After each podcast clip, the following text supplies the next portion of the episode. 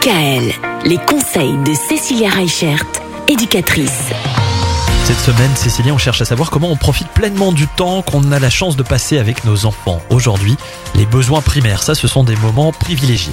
Oui, donc on parlait hier en fait d'être pleinement présent pour ses enfants et c'est ce que je vous disais, il faut s'exercer chaque jour pour pouvoir ben, augmenter euh, ce temps où on va être pleinement présent.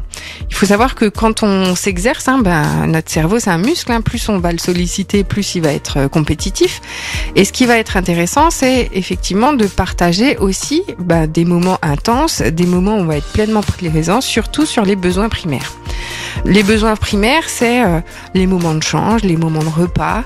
C'est des moments où on va pouvoir aborder nos cinq sens. Ce qui va être important, c'est de se mettre à la place de l'enfant, de voir dans les yeux de l'enfant ce qui compte le plus.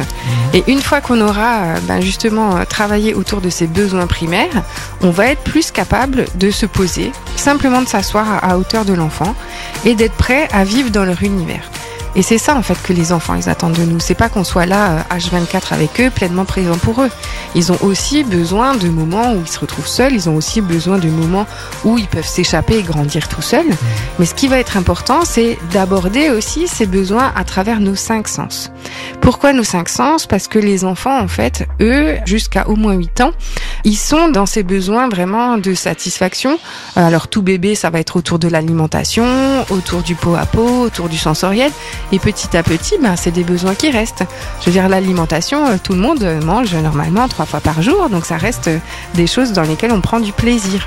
Il faut pas oublier justement que euh, ces petits temps-là, en fait, c'est ce qui va faire la force de votre relation entre le parent et l'enfant.